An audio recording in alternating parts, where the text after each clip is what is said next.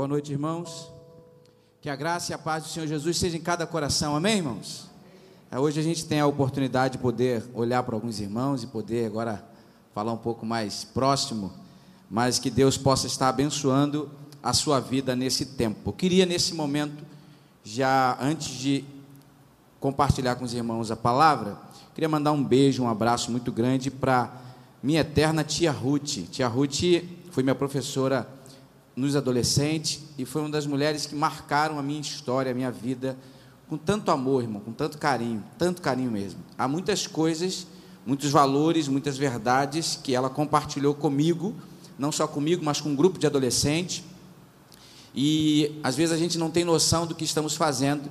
E hoje Tia Ruth pode estar me assistindo junto com seu esposo, seu Hermes, que Deus abençoe e que a mão de Deus esteja sobre você e sobre a sua casa e sobre sua vida no nome de Jesus. Eu sou fruto da sua dedicação ao ministério do reino de Deus. Então que Deus continue abençoando e fortalecendo o seu coração. Queridos, eu queria que você pudesse abrir sua Bíblia no Evangelho de Lucas, capítulo de número 8. Evangelho de Lucas, capítulo de número 8, nós vamos falar a partir do verso 22, onde retrata sobre também a tempestade. Como nós sabemos, Lucas, Mateus e Marcos são chamados sinópticos, ou seja, ah, os escritos são muito próximos. Se eu não me engano, apenas 55 versículos não se encontram no Evangelho de Lucas, idêntico ao de Marcos, e 21 não se encontra também no Evangelho de Mateus ou Evangelho de Marcos. Então, eles são muito próximos naquilo que eles relatam. Então, a gente vai poder, quem sabe, pesquisar ou relatar um pouco desses dessas histórias, não apenas no Evangelho de Lucas, mas nos ater a outras partes dos evangelhos, como de Mateus e de Marcos. Diz o texto assim: certo dia, Jesus disse aos seus discípulos: Vamos para o outro lado do lago. Eles entraram num barco e partiram. Enquanto navegavam, ele adormeceu. Abateu-se sobre o, o lago um forte vendaval, de modo que o barco estava sendo inundado. E eles corriam grande perigo. Os discípulos foram acordá-lo, chamando: Mestre, mestre, vamos morrer. Ele se levantou e repreendeu o vento e a violência das águas. Tudo se acalmou e ficou tranquilo. Onde está a sua fé? Perguntou ele aos seus discípulos. Amedrontados e admirados, eles perguntaram uns aos outros: Quem é este que até os vento, aos ventos e às águas dá ordens e eles lhe obedecem? Glória a Deus pela sua palavra. Glória a Deus pela sua palavra. Obrigado, irmãos, mais uma vez por toda ah, por ter externado todo o carinho comigo nesse, nessa semana do meu aniversário. Muitos irmãos, muitas mensagens. Eu louvo muito a Deus por isso, por fazer parte dessa igreja, pelo carinho e cuidado dos irmãos com a nossa vida. O texto que nós vamos, temos falado é um texto muito conhecido por todos nós, onde relata sobre tempestade, vencendo tempestade. Nós temos enfrentado e tem sido o nosso tema do mês de domingo. Ah, texto correlata o que nós acabamos de ler, aconteceu no Mar da Galileia, também chamado de Tiberíades. Tiberíades ou o Lago de Genezaré. É o maior lago de água doce de Israel, tem como comprimento 19 quilômetros. Então não chega a ser um mar de verdade, mas era um lago muito grande. E é impressionante que esse, essas margens desse rio é onde Jesus ele constrói o seu ministério. É na margem desse rio que Jesus vai tratar algumas questões de, de suma importância, como até mesmo o sermão do monte e outros mais. É, nos chama a atenção, porque através desse rio Jesus faz milagres e tem outras histórias que os discípulos experimentam com ele nesse ponto. Pensar sobre esse texto é dividir em três partes. A primeira é a confiança de Jesus. A confiança de Jesus. Em quem? Nos discípulos e em Deus, seu Pai. Porque nos discípulos a gente vai ler mais à frente aqui do verso 22 que diz: E aconteceu que num daqueles dias entrou num barco com seus discípulos, passemos para outra banda do lago, do lago os discípulos, enquanto estavam cumprindo com a missão a qual Jesus os chamou, Jesus dormiu. Então Jesus confiava na competência dos discípulos. Os discípulos não eram amadores, pelo contrário, eram profissionais, viviam da pesca, então entendiam, compreendiam toda a dinâmica, toda a dinâmica daquele lugar. Então Jesus, cansado ali, estava, descansou. O segundo ponto é a exortação de Jesus. Quando Jesus pergunta para eles: Homens de pequena fé, por que temes? Ou no texto de Lucas diz: Onde está a sua fé? É a exortação de Jesus numa avaliação do que é fé, e nós vamos falar isso essa noite. E terceiro ponto, sobre a autoridade de Jesus. A autoridade de Jesus, aonde os discípulos no início estão assombrados com a tempestade, e no final eles continuam atônitos e assombrados com a autoridade de Jesus. A maioria dos comentaristas, eles afirmam e concordam que Jesus, ah, ele decidiu cruzar o lago por um motivo, para descansar. Jesus estava cansado. E é isso, é bom olhar nessa perspectiva de um Jesus como eu e você, que se cansa, que se cansa. E como homem aqui estava ah, nós sabemos 100% homem, 100% Deus, ele teve fome, ele teve sede, e como ele também se cansou, Jesus estava cansado, imagina o trabalho ministerial, Jesus levantava, a Bíblia diz, pela madrugada para orar, e depois que orava, descia e começava, as pessoas a todo tempo procuravam Jesus, a demanda de Jesus era muito grande, Jesus estava cansado e aí, a partir daí, ele resolve dormir, descansar. Vamos para outra banda do lago, e aqui eu entro a partir do verso de número 22 que eu queria compartilhar com os irmãos essa noite. Primeira coisa, Jesus deu a direção. Foi Jesus que falou para os discípulos: Ó, vamos para aquele lugar, vamos para outra banda do lago. Essa é a minha primeira impressão do texto. E como eu disse aqui, eles já conheciam um ambiente doméstico, um ambiente de segurança e de tranquilidade para os discípulos. Verso 23 diz: E navegando eles, adormeceu e sobreveio a tempestade de vento no lago, e enchiam-se de água, estando em perigo. Tempestades, irmãos, são ações da natureza, é um fenômeno atmosférico, ou seja, tempestade não tem nada a ver com a gente. A gente não tem como agir ou fazer alguma coisa. Tempestade, quando ela vem, a única coisa que você pode tentar é, é um lugar de segurança, estar num lugar seguro. Eu não sei se você já teve a experiência de andar de barco. A minha primeira experiência quando eu fui pescar foi nas cagarras. É, é ali, você pega a parte de Leblon, Ipanema, aquela parte ali, e eu fui pescar. Meu primeiro peixe que eu peguei nas cagarras foi um. Esqueci o nome, parece uma, uma moreia. Peguei uma moreia. Mas eu lembro que a experiência que eu vivi me assustou muito. Por quê?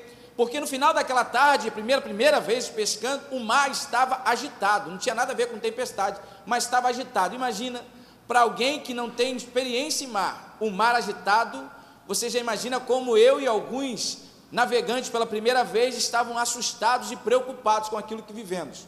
E aí eu fico imaginando, imagina mediante a uma tempestade. E eu queria aplicar isso para a nossa vida. Primeira coisa, as tempestades da vida são inesperadas.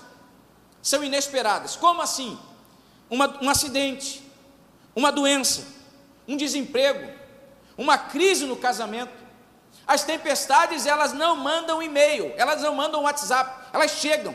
E quando chegam, normalmente, quando nós não esperamos, quando nós não imaginamos.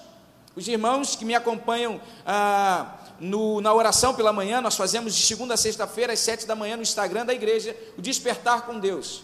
Orei, oramos por um tempo pelo Mauro, um amigo meu. E nós oramos por ele. Mauro, nesse ápice de, de, de, de pandemia, nesse momento tão difícil, ele foi acometido de um tumor na cabeça.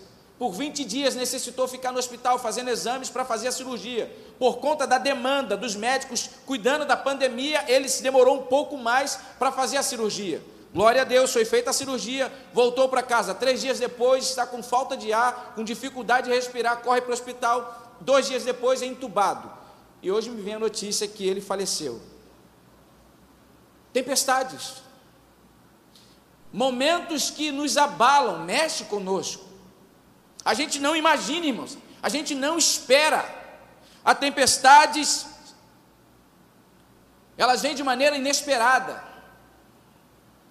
As tempestades da vida, elas são perigosas, perigosas. E eu posso aqui, baseado no texto de Mateus 8:24, que diz: Eis que o mar se levantou uma tempestade tão grande que o barco era coberto pelas ondas. Deixa eu parar um pouco você para pensar sobre isso. Toda vez que a gente pensa num barco dos discípulos, irmãos, você não pensa numa embarcação grande. Você não pensa numa embarcação cheia de tecnologia. Eu penso num barquinho pequeno mesmo, simples. Era esse tipo de barco mais simples que você imaginar. Era nesse barco que estavam os discípulos. Era nesse barco que Jesus encontrou um cantinho para se encolher e dormir e descansar. Era esse barco. O verso, o Marcos capítulo 4, 37 diz: Levantou-se grande temporal de vento e subiam as ondas por cima do barco, de maneira que já se enchia. As tempestades da vida são ameaçadoras, por quê? Porque perdemos a estabilidade. É isso que eu fiquei com medo quando eu estava no meio do mar instabilidade, você não tem para onde correr, você depende daquele barco. Se o mar se agitar, você percebe que você não tem controle de nada. Essa é a grande realidade que vivemos. Quando vivemos essas experiências, nos chamam a atenção. Terceiro ponto: as tempestades da vida são, não são administráveis. Tempestade da vida não dá para administrar, não dá. Os discípulos se esforçaram, Ei, eles tinham muita capacidade e experiência, irmãos. Estamos falando de homens experientes, sabe o que é experiência? Os discípulos se esforçaram para contornar o problema, eles tentaram, mas eles não conseguiram enfrentar a fúria do vento. Eles tentaram dar um jeito. Sabe quando você consegue, você tem todos os recursos, ou às vezes não, mas você tenta dar um jeito, e você tenta de toda maneira, e a resposta que você tem é negativa quando nossos esforços não são possíveis, quando os nossos esforços não são suficientes para resolvermos os problemas. Isso é difícil diante de uma tempestade. Quarto ponto: as tempestades confrontam a nossa convicção de fé. Nós, em tempos de bonança, em tempos de estabilidade, a nossa fé, ela vai lá em cima. Mas no momento em que a gente balança, no momento em que a gente perde a estabilidade, a nossa fé, às vezes por nós mesmos, é, é questionada. Nós questionamos a nossa fé. Momentos que você não imagina, você não espera. Porque, irmãos, para para pensar comigo, como é que a gente consegue conciliar que você está cumprindo a vontade de Deus? Queria que você pudesse pensar comigo sobre isso. Como é que a gente consegue conciliar que estamos obedecendo a ordem de Jesus, e de repente vem uma tempestade.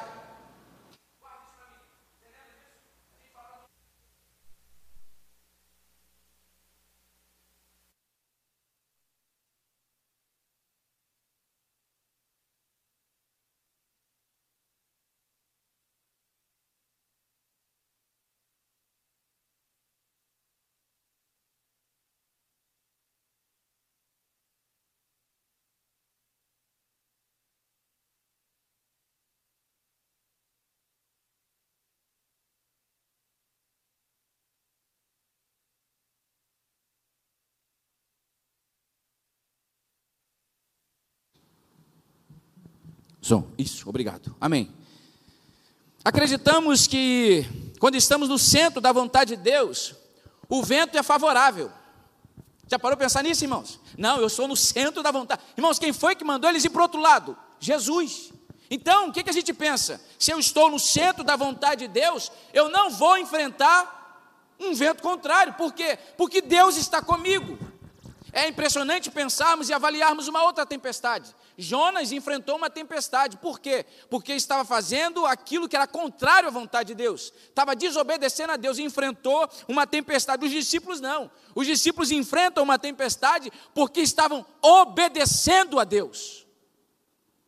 Como é que a gente consegue conciliar isso? Porque nós oramos sempre. Mateus capítulo número 6, verso 10 vai nos dar essa orientação. Ele diz: Senhor, seja feita a tua vontade, assim na terra como no céu. Quem de nós não quer que a vontade de Deus se cumpra em nossa vida? A vontade de Deus é o que, irmãos? Boa, perfeita, agradável, mas não significa que o caminho até lá será calmo, sereno e tranquilo. vontade de Deus, Pai Senhor, faça, se cumpra em mim a tua vontade, até que se levanta uma tempestade. A questão é que a vontade de Deus vai além do nosso campo de visão. Vai além do nosso campo de, de visão. Isaías 55, verso 8 e 9. Porque os meus pensamentos não são os vossos pensamentos. Porque os meus caminhos não são os vossos caminhos. Assim como os céus são mais altos do que a terra, assim são os meus pensamentos e os meus caminhos mais altos que os seus pensamentos e os seus caminhos. Entender, compreender a tempestade no momento difícil, você questiona até mesmo a bondade de Deus. Senhor, como é que pode? Eu deixei tudo, eu larguei meu trabalho, eu larguei minha empresa, eu larguei sei lá o que for, para te seguir. Senhor, o que está acontecendo? Eu sou um cooperador, eu sou um fiel ao Senhor, ah, nas minhas finanças, na minha vida, na minha família, e de repente tudo se esmorona, ou quem sabe de repente o céu se enegrece e a tempestade se levanta e você não sabe o que fazer. Tempestades da vida. Conta uma história de um homem, um homem que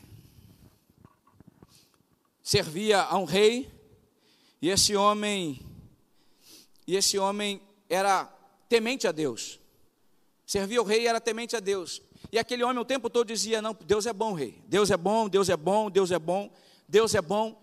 Até que um dia o rei, numa, num processo de caça, todo, semanalmente eles iam caçar. Aquele homem sofre um acidente e perde um dos dedos. E aquele homem diz: Como é que você pode dizer para mim que Deus é bom? Saio hoje, olha como é que agora estou com um dedo a menos. E aquele homem falou: Mas Deus continua sendo bom. E o rei, tão revoltado com aquela fala daquele homem, coloca ele preso e diz: Não quero saber, você está preso, e quando eu pensar melhor sobre isso, você vai sair daí. E toda semana o rei ia caçar, e aquela semana foi um, dos, um desses dias. Aquele rei foi caçar, e aí a história conta, uma ilustração apenas, que aquele homem foi pego por, alguma, por uma tribo de canibais. E aquela tribo estava pronta para matar aqueles homens que estavam com aquele rei aquele, na hora de fazer a separação da escolha para matar aqueles homens, perceberam que o rei não tinha um dedo. Eles disseram: não, esse não presta, não serve para o sacrifício, não serve para a gente comer, porque falta um membro do corpo. Liberaram aquele homem, expulsaram ele, até que ele chega no palácio desesperado. Aqueles que estavam com ele morreu e ficou ele ali. E ele vai procurar o seu servo e disse: Deus é bom, Deus é bom, mas por que Deus é bom? Ele explica a história, porque por conta de eu perder um dedo, eles não me comeram. E aí o rei questiona para ele, mas eu queria, minha dúvida é, por que, como é que Deus é bom se você foi preso? Ele disse, rei, fica, pensa, comigo, se eu tivesse com vocês, eu seria estatística daqueles que você perdeu. Irmãos, a bondade de Deus não tem a ver com as circunstâncias da vida. A gente muda, nós oscilamos com a nossa fé, a nossa visão sobre Deus, mas Deus permanece bom. Como a Bíblia diz, Deus não muda. Deus não muda.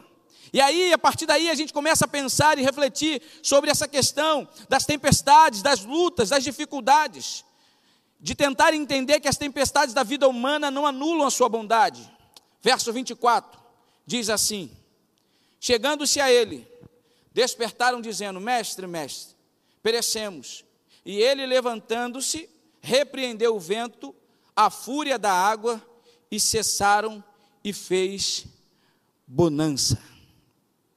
Ele repreendeu a fúria do vento, cessaram e fez bonança. Irmãos, o maior drama dos discípulos nesse texto não é a tempestade apenas. O maior drama dos discípulos desse texto não é apenas a tempestade. Qual é o drama, pastor? É que Jesus está dormindo. A maior dificuldade deles é que Jesus está dormindo. E quando eu falo de Jesus está dormindo, você já teve essa é, compreensão errada, mas já, já teve essa sensação de que parece que você está no meio de uma tempestade, parece que você já, já fez de tudo, e a sensação é que Deus não está vendo o que você está passando. É, e aí você entra em confronto com o Salmo 121. Eleva os meus olhos para o monte, de onde me virá o socorro? O meu socorro vem do Senhor que fez os céus e a terra. Ele não deixará vacilar o teu pé, aquele que te guarda não cochila, não tosquenejará, nem dorme o guarda de Israel. Aí você lê que o texto, que o Deus que você serve não dorme, mas a experiência, a sensação é que enquanto você está numa tempestade, ele está dormindo. É difícil, às vezes, quem sabe, para a gente entender isso. Mas aonde está a resposta? O verso 25 nos dá essa resposta. Diz assim o texto: Disse-lhes: Onde está a vossa fé? Irmãos, eu louvo muito a Deus pela palavra dele. E eles temendo, maravilharam-se, dizendo uns aos outros: Quem é este? Que até o vento e as águas manda e lhe obedecem. A pergunta de Jesus é: onde é que está a vossa fé? Irmãos, por favor, eu queria que você pudesse raciocinar comigo. A resposta de Jesus parece meio que ilógica. Não tem, parece aparentemente muita lógica. Estamos falando de homens que estavam na embarcação, o texto, li três textos aqui dos evangelhos, que tudo indicava e a sensação é que eles iam naufragar. Então a gente olha para esse texto e a sensação que a gente tem é: eles fizeram o que era correto, eles tiveram que chamar por Jesus, eles fizeram o que é correto, nesse momento, chamar por Jesus. E aí o que, é que eles fazem? Eles chamam Jesus. Parece meio que esse sentido que a resposta que eles têm é: vocês não têm fé? De repente, alguém como eu e você diria: Como não tenho, Senhor? Eu fui a Ti. Eu tenho tanta fé que eu fui falar com o Senhor. Eu tenho tanta fé que eu fui acordar o meu mestre. Eu tenho tanta fé que o meu mestre poderia agir. Já parou para pensar nisso? Porque parece que é uma pergunta, se você ler os outros textos, é uma pergunta meio que com censura. Uma censura daquele momento. Sabe o que é, irmãos? é que às vezes nós temos fé suficiente para, no meio da luta, clamar por Deus. Mas a gente às vezes não tem fé suficiente para descansar no meio da tempestade. A gente tem fé suficiente para quando a coisa aperta, a gente chora, a gente grita, a gente sai de si, mas a dificuldade é a gente descansar. Era isso que Jesus estava tentando ensinar os discípulos. Jesus sabia que se a coisa apertasse, os discípulos iam chamar por ele, ele sabia disso. O que de repente Jesus estava avaliando é se eles iam descansar em meio à tempestade. Irmãos, saber que Jesus é Deus não tem a ver com a tempestade. Saber que Jesus é Deus tem a ver com descanso. Não sei se o pastor Maurício lembra, mas quando meu sogro foi acometido, meu sogro e minha sogra, pelo, por esse vírus que tem atormentado o mundo. A nossa preocupação como família era minha sogra, porque a sua saúde é muito mais debilitada do que a dele. Meu sogro, um homem forte, trabalhador, um homem muito admirável por todos nós. Mas a, a nossa realidade não foi essa. Minha sogra ficou alguns dias internada e saiu. Ele ficou, como já foi dito aqui, os irmãos acompanharam todo o nosso drama com temporada 1, 2 e 3. Ah, a gente viveu tudo isso 73 dias, de muita luta, de muito choro. Mas eu lembro até hoje, quando o Maurício, o pastor Maurício vai lembrar disso, toda vez que eu, nós recebíamos a notícia do hospital, todos os dias o relatório, e eu compartilhava com o pastor, ah, abri o coração para ele, e eu lembro até hoje quando chegou uma das piores notícias, quando pare, aparentemente parecia, irmãos, que não ia acontecer. A sensação é que não ia acontecer, que ele não ia sair dessa situação. Eu tenho plena certeza que Deus estendeu a vida dele. Eu não tenho dúvida disso. Por todo o quadro, por toda a tempestade que se apresentou naquele dia, ou naquele, nesse tempo. E eu lembro que eu falei para o pastor, falei, pastor, vou falar uma coisa para o senhor muito louca. Eu não sei se tudo que eu estou vivendo está mexendo com a minha cabeça. E ele falou, o que, que houve? Eu falei, pastor, eu estou em paz. Mas eu estou com uma paz tão grande que eu tenho uma certeza que não é para a morte. Só que eu estou com medo de ser uma coisa do meu coração. Eu estou com receio, de repente, o desejo que eu tenho de que ele se recupere possa ser, mas há paz no meu coração. Havia paz. Claro, minha esposa grávida, chorando, preocupada, desesperada, quem sabe com o pai, mas havia uma paz no meu coração. É o que eu quero compartilhar com você essa noite, irmãos, em meio a uma tempestade.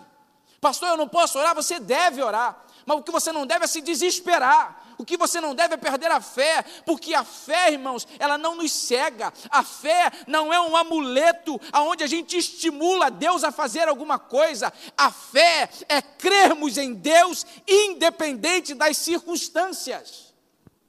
Ainda que a figueira não floresça, que não haja fruto na vide, que o produto da oliveira minta, que as ovelhas da malhada sejam arrebatadas, que nos currais não hajam vacas. Ele diz: Todavia eu me alegrarei no Senhor e exultarei ao Deus da minha salvação. Fé é saber que estamos aí uh, em meio a situações da vida. Fé é saber que situações podem acontecer na minha casa, na sua casa, mas estamos firmados em Deus descansando, porque Ele tem o controle de tudo.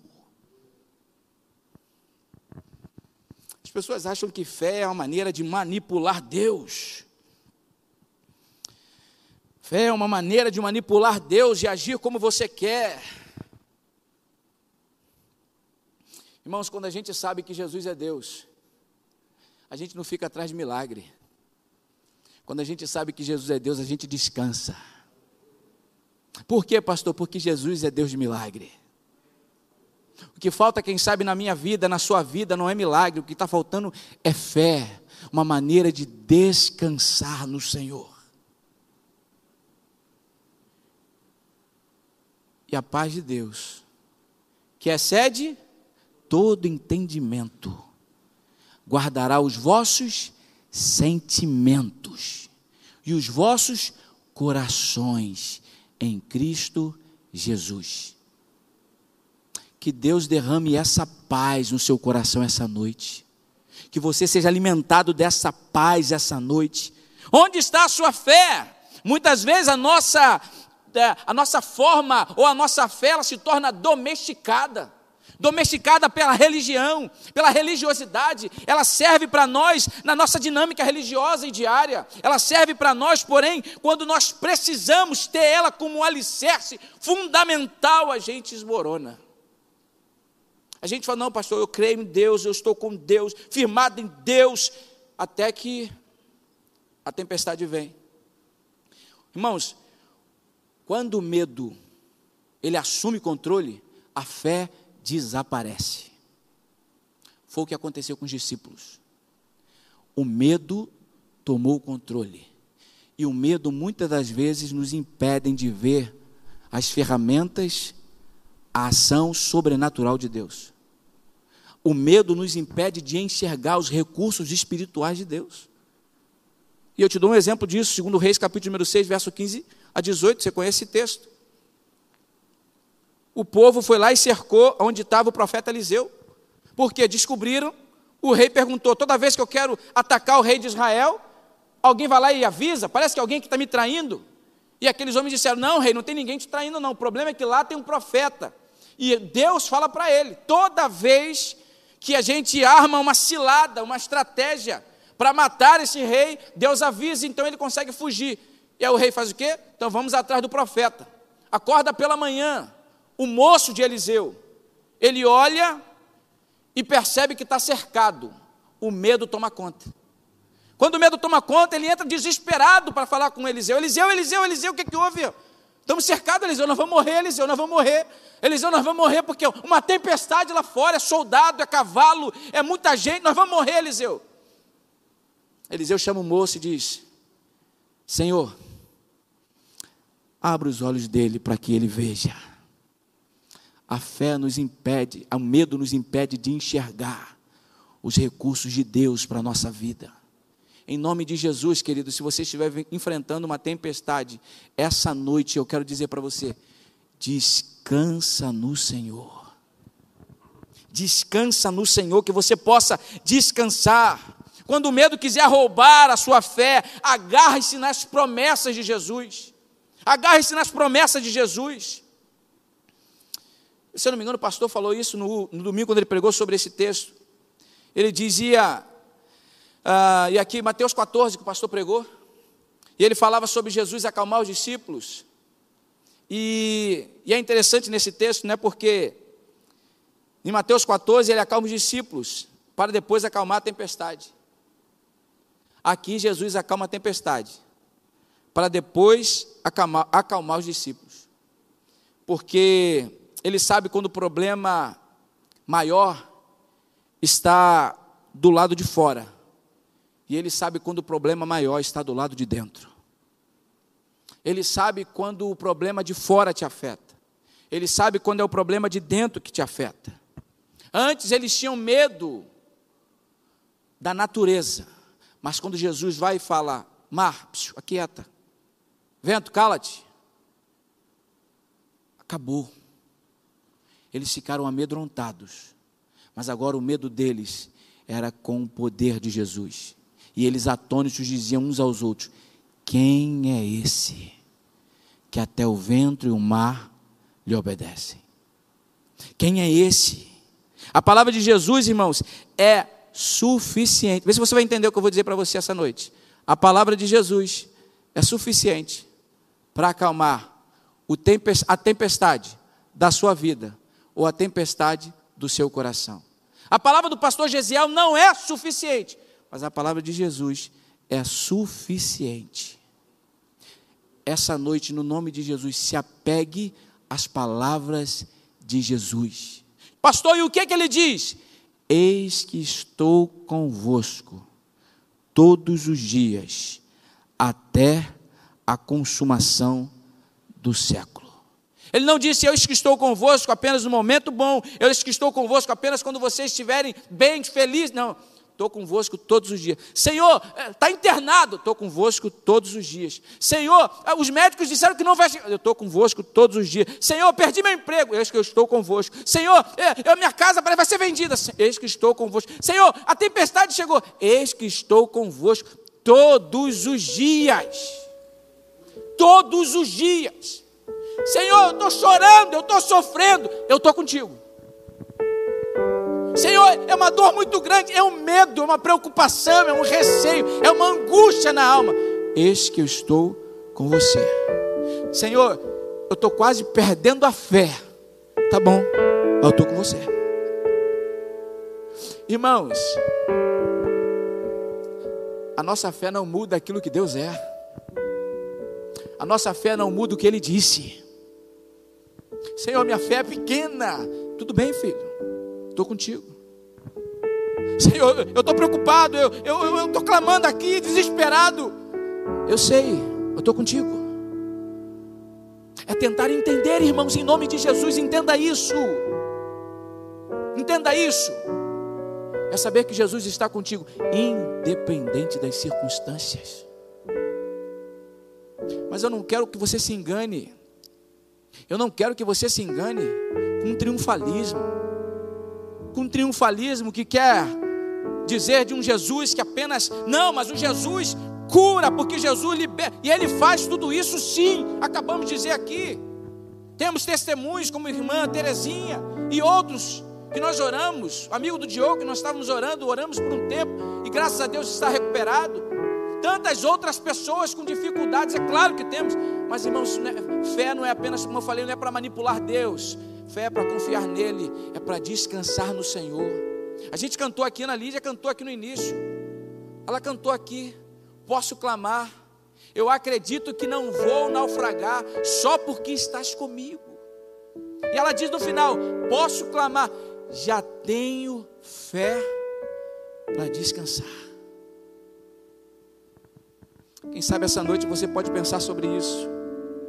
Pense sobre isso você possa clamar a Deus. Eu queria que nesse momento você pudesse curvar a sua cabeça na sua casa. Quem sabe a preocupação do seu coração, essa angústia, você possa entregar a Deus nesse momento, essa angústia, essa preocupação, esse, esse medo. Quem sabe você nunca teve um encontro com Jesus, Salmo 37, verso 5 vai dizer: entrega o teu caminho ao Senhor, confia nele, e o mais ele fará. Essa noite você dizer: Senhor, me rendo eu me rendo. Em nome de Jesus, você possa fazer isso. Você possa dizer para o Senhor: Mestre, O vento balançou meu barco, mestre. Estou à beira de um naufrágio, mestre. Estás logo ali, na polpa do meu barco a dormir. Pois sei que não estou só eu já posso crer que amanhã vai ser bem melhor. Só porque estás comigo,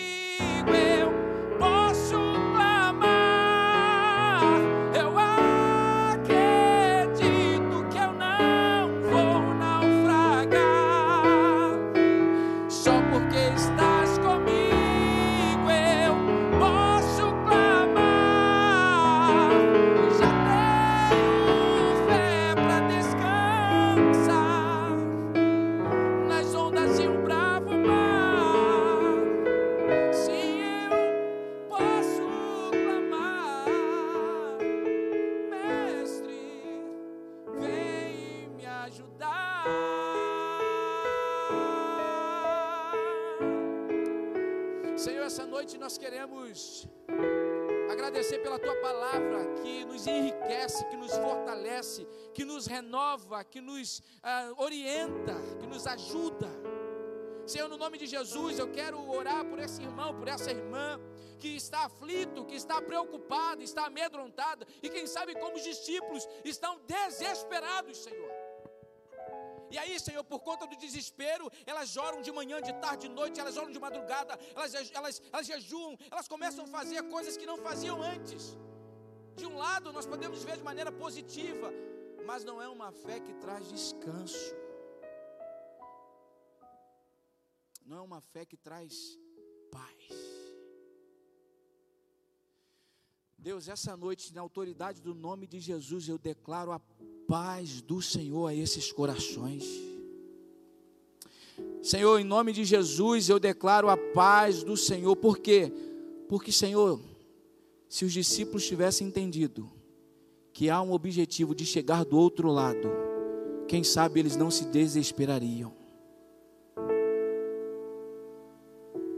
É entender o propósito do Senhor para chegarmos do outro lado. Deus, em nome de Jesus, que a paz do Senhor habite nesse coração, nesta vida, nesta família. Que a paz do Senhor possa trazer descanso para essa vida. Que haja descanso na vida do teu servo, da tua serva. Que haja descanso do Senhor num tempo onde Deus, a pessoa olha agora para a dispensa e percebe que o alimento está findando. A pessoa olha para a conta bancária e percebe que o dinheiro não está sendo mais suficiente. Ela olha para a perspectiva que o mundo dá, a perspectiva da vida dela neste momento. Pai, no nome de Jesus, que a paz do Senhor habite esse coração nos ensina a descansar. Ó oh Deus, quantas vezes nós queremos dar jeito, queremos dar jeitinho, nós queremos fazer do nosso jeito. Às vezes, muitas vezes, Senhor, muitas vezes o discurso está pronto. Muitas vezes nós falamos, não, a vontade de Deus, a vontade de Deus. E quando a coisa acontece diferente, a gente não entende, fica desesperado. Mas a gente não pediu a vontade do Senhor. E quem disse que a vontade do Senhor, o vento sempre vai ser de maneira favorável? Muitas das vezes ele vem de maneira contrária. A questão é termos paz, porque tu estás conosco. Deus, em nome de Jesus, queria nesse momento orar por alguém que ainda não viveu essa experiência contigo, de entregar a vida ao Senhor. Ela ouviu falar de Jesus, ela conhece algumas coisas sobre Jesus, ela tem até alguma experiência sobre Jesus, mas ela nunca se relacionou contigo. Ela nunca viveu de maneira tão sobrenatural. Aquilo que foge da compreensão humana. Aonde uma paz que excede todo entendimento. Que essa pessoa essa noite possa fazer essa oração comigo. Eu convido você que está me ouvindo, que está me assistindo a fazer essa oração de entrega a Jesus comigo. Eu queria que você nesse momento colocasse a sua mão no coração. Coloque a sua mão no coração e fizesse essa oração comigo. Senhor Jesus, eu te convido essa noite a você entrar no meu barco. Que o Senhor possa entrar no barco da minha vida e assumir o leme da minha vida. Que o Senhor possa me guiar, que eu possa aprender a descansar. Escreve o meu nome no livro da vida. Perdoa os meus pecados, são muitos, quem sabe. Perdoa os meus pecados. Porque quando eu olho para mim, eu não me sinto merecedor do teu amor, mas mesmo assim o Senhor insiste em me amar. O Senhor não desiste de mim. Então eu quero nesse momento te entregar a minha vida nas tuas mãos, para que eu possa viver uma nova vida em Cristo Jesus. No nome de Jesus. Amém. Amém.